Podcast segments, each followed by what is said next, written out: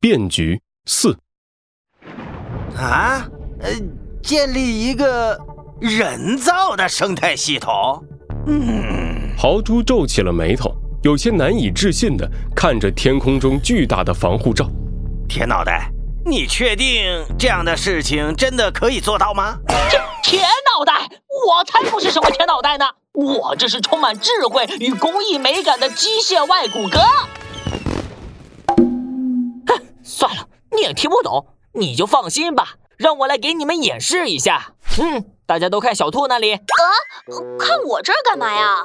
兔子警长一脸疑惑地看着手机屏幕。就看见弗兰熊露出了贱贱的笑容，悄悄地按下了机械手臂上的按钮。啊！怎么回事？一阵暴雨在兔子警长的头上倾泻而下，猝不及防的兔子警长被淋了个底朝天。弗兰熊骄傲地叉起了腰，得意洋洋地对着猴子警长他们说道：“嘿嘿，看到了吧？人造生态系统将森林都市和外界的天气隔绝开来。”以后防护罩内的天气，我们可以自由控制，这样既可以帮助森林都市里的动物摆脱恶劣天气的影响，同时啊，还可以通过我们人工的协调来帮助粮食快速生长，解决目前的粮食危机。哦吼吼吼吼，长见识了吧？快来称赞我，伟大的弗兰熊！哦吼吼吼吼，嗯。怎么回事？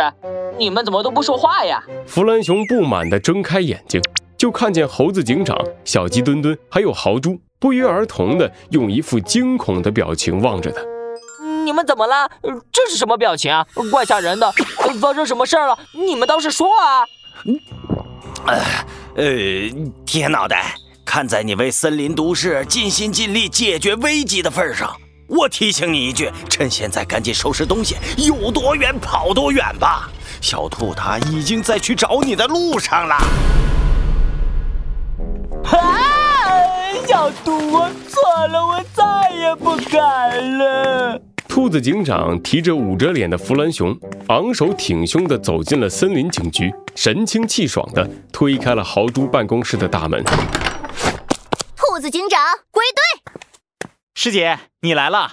猴子警长刚转过身，就看见兔子警长一把丢开弗兰熊，伸出双手，使劲儿地揉了揉猴子警长的脸。师师师师姐，别说话。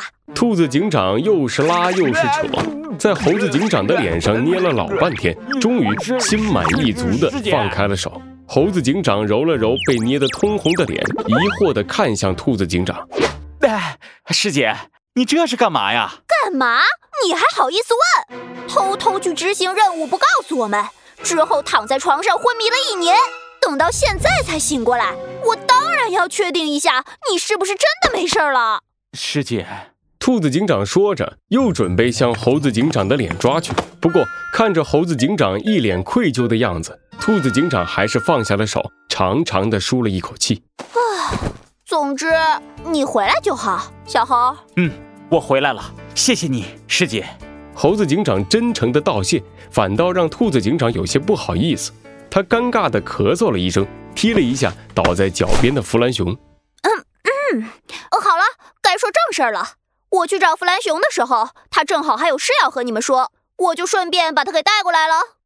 弗兰熊，别装死了，快起来！不，我不起。你起不起？不起。起不起？起。弗兰熊灰溜溜地从地上爬了起来，猴子警长和小鸡墩墩一看清他的脸，忍不住大声地笑了出来。弗兰熊，你这个造型 特别智啊！确确实不错，要不你平时就保持这样吧，没准儿会比现在更受欢迎呢。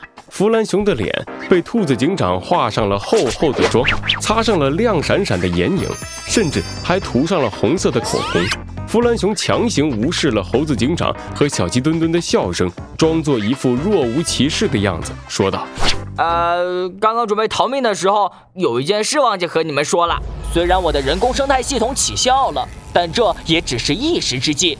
人工生态系统是需要大量的能源去维持的。能源。”一说回森林都市，猴子警长和小鸡墩墩都收起了笑容。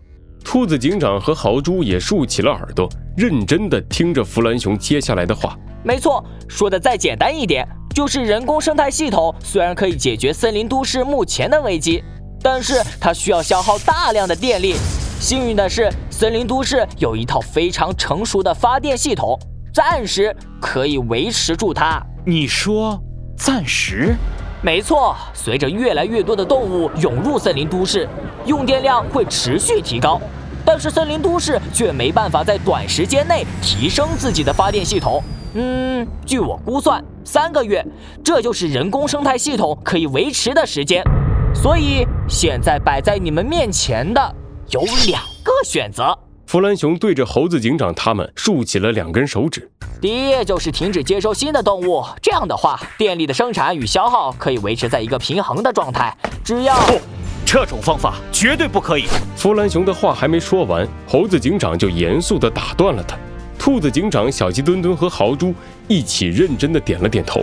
森林都市绝对不会对任何一个需要帮助的动物弃之不顾，这不仅是森林都市建市以来一贯的宗旨。也是我们成为警察的原因。嘿嘿，我就知道你们会这么说。那么，既然这样的话，只有第二个方案了。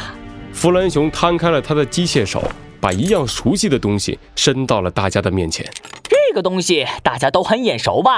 这是是熊猫大侠给我的盒子。